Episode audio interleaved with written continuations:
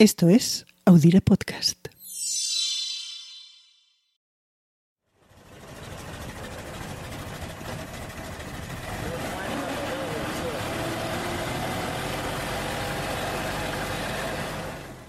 Sí, es un coche, pero no cualquier coche.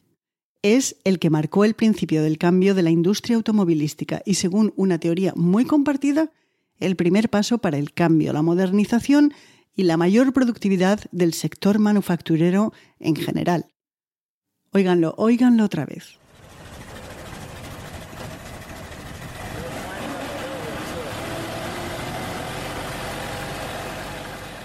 Es un modelo T, como el que llevó a un pensativo, quizá nostálgico, Henry Ford fuera de la fábrica de Highland Park, cerca de Chicago, una semana como esta, pero del año 1927. Le acompañaba su único hijo Edsel, que estaba mucho más feliz, en una ceremonia en la que se produjo el modelo T número 15 millones. Con este se puso fin oficialmente a la fabricación del primer automóvil que se había construido en línea en una cadena de montaje. Y este, que es el punto final de un coche, es el primer punto y seguido de la fabulosa historia de los automóviles y de la industria en general. Por eso creemos que merece la pena rebobinar esta historia del modelo T o Tin Lizzy, como también era conocido. ¿Por qué? Porque aquí contamos historias. Soy Ana Nieto y les doy la bienvenida una semana más a Calendario de Historias, un podcast en el que, agenda en mano, echamos la vista atrás para aprender de la historia y ver qué nos queda de ella hoy.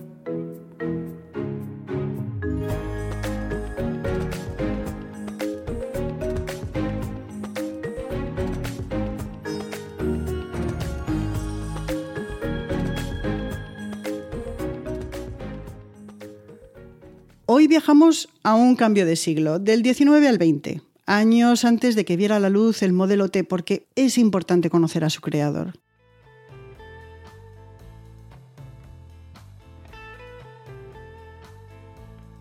Hablamos de Henry Ford, nacido en una granja en el estado de Michigan en 1863.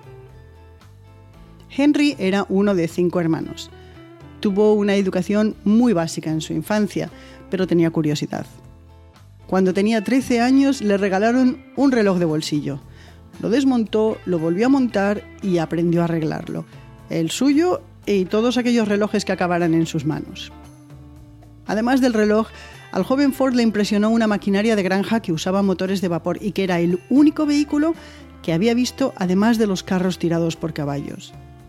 Y con esa visión y esa habilidad, en su granja empezó a experimentar en la construcción de motores. En 1892 hizo su primer motor para un automóvil que fue perfeccionando hasta que dos años más tarde ya funcionaba como él quería. Él mismo condujo cientos de millas por carreteras polvorientas en ese primer auto, al que llamó Ford Cuadriciclo. Terminó haciendo dos autos más en su casa. Para entonces ya trabajaba como ingeniero de la Edison Illuminating Company of Detroit, de la que fue ingeniero jefe antes de dejarla para dedicarse completamente a los automóviles, lo suyo. Ford llegó a fundar tres empresas automovilísticas, la primera se disolvió, sin pena ni gloria. La segunda la dejó porque no le gustó uno de los consultores, que finalmente se la quedó y que le cambió el nombre, le puso el nombre de Cadillac. La tercera la fundó con un comerciante de carbón e incorporó a los hermanos Dodge, que hacían componentes para los autos. Era 1903 y esa pequeña empresa fue el inicio de la Ford Motor Company. En este breve repaso, quienes tengan nociones básicas de la industria de Detroit ya han oído nombres conocidos, pero sigamos con Ford.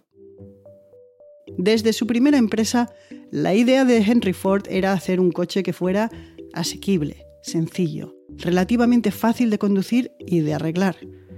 No hay que olvidar que los pocos autos que había en aquella época eran aún muy caros. No hacía tanto tiempo que Carl Benz había montado en Alemania el primer coche con motor, Apenas hacía, de hecho, 18 años de aquello.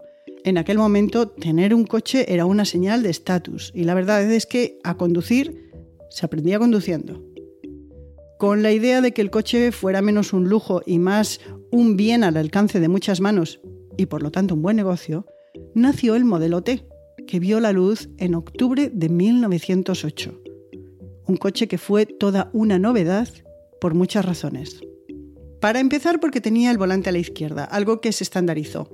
Dos pedales, un motor de cuatro cilindros, 24 caballos y un máximo de 45 millas por hora de velocidad, que vienen a ser unos 72 kilómetros por hora, lo cual no está nada mal.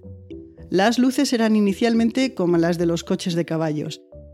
Era recio, diseñado para agricultores, para carreteras duras e incluso para subir escalinatas, un predecesor del Land Rover. Para continuar, lo novedoso también fue su precio.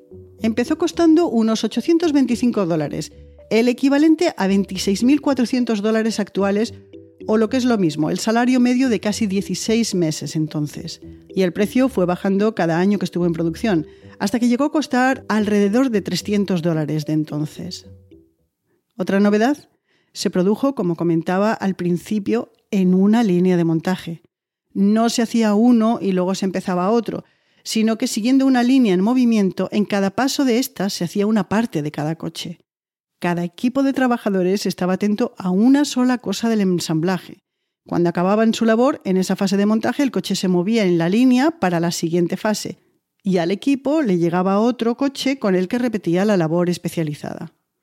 En realidad había dos líneas en la primera fabricación, una en la que el bastidor y las ruedas se montaban y luego otra en la que se ensamblaba la carrocería.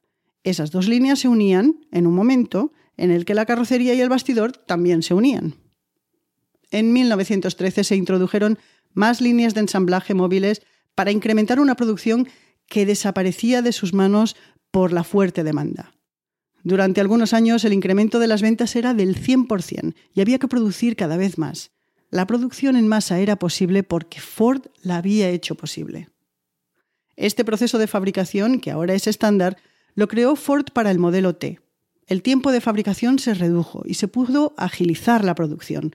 Tanto es así que aunque los primeros modelos venían en varios colores, llegado a un punto Ford dijo que la gente podía comprar el coche del color que quisiera siempre y cuando fuera negro, porque así se perdía menos tiempo y además se creía que la pintura negra se secaba antes. Otra de las novedades fue laboral. Si los estadounidenses podían comprar el coche es porque tenían buenos sueldos para ello y los trabajadores de Ford no podían ser menos. Quienes trabajaban en las fábricas donde se montaba el modelo T cobraban 5 dólares al día, unos 157 dólares de hoy, una vez ajustado a la inflación. Además, el empresario Ford tomó nota de los vientos de cambio que ya soplaban sobre la duración de la jornada laboral, que se iba reduciendo. En Ford no se trabajarían 12 horas al día, sino 8. Ahora bien, Ford hizo lo que pudo para evitar la sindicalización de sus trabajadores, algo que consiguió durante muchos años.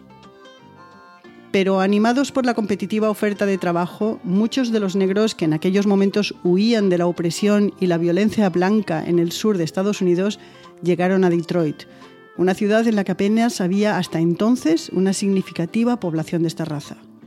La llamada Gran Migración terminó multiplicando la población negra en Detroit, la misma ciudad en la que décadas más tarde se creó el sello musical de blues Motown. Muchos de los recién llegados empezaron trabajando en puestos de bajas cualificaciones, pero fueron escalando posiciones. Entre 1920 y 1930, Ford Motor Company fue el mayor empleador de personas de raza negra en Detroit y el sueldo era el mismo que el de los blancos.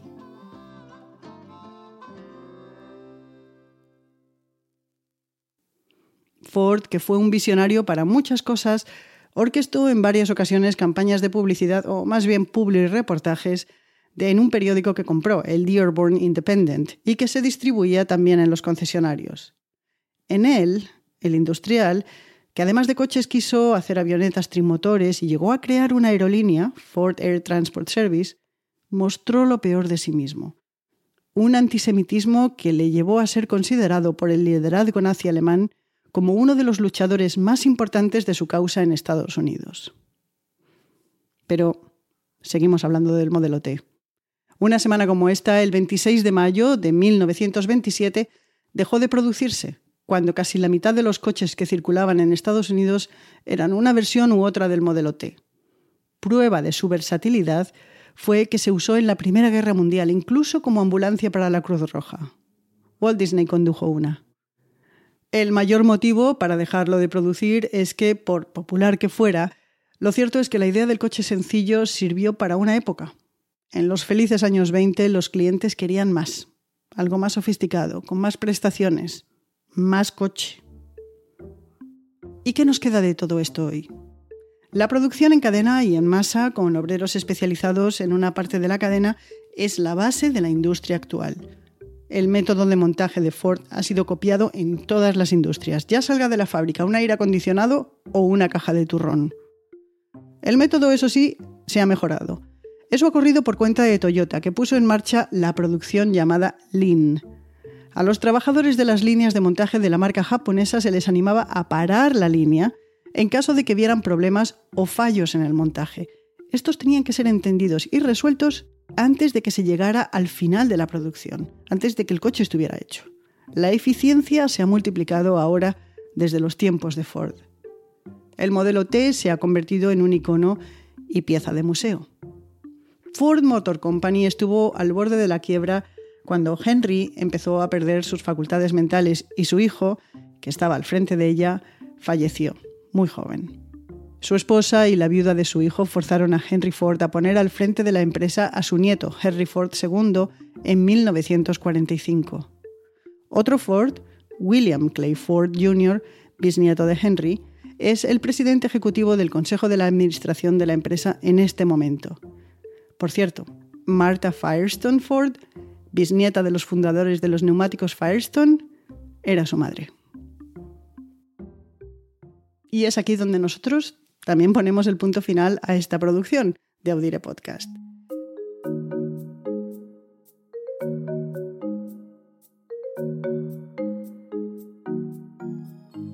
Somos María Luz Rodríguez, que desde Urense escribe, edita, produce y monta este podcast de calendario de historias. Yo soy Ana Nieto y quisiera pedirles que si han llegado hasta aquí y les hemos hecho compañía, nos den una estrellita en Spotify o en Apple o un corazón en iVoox. Es algo que nos ayuda mucho y se lo agradecemos.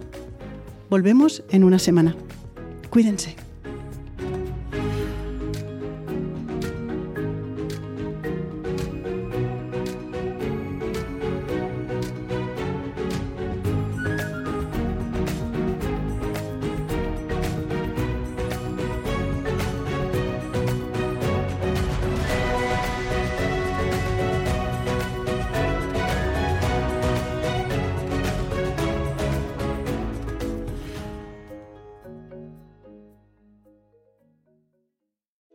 In the metaverse, doctors will practice surgeries hundreds of times before operating on real patients.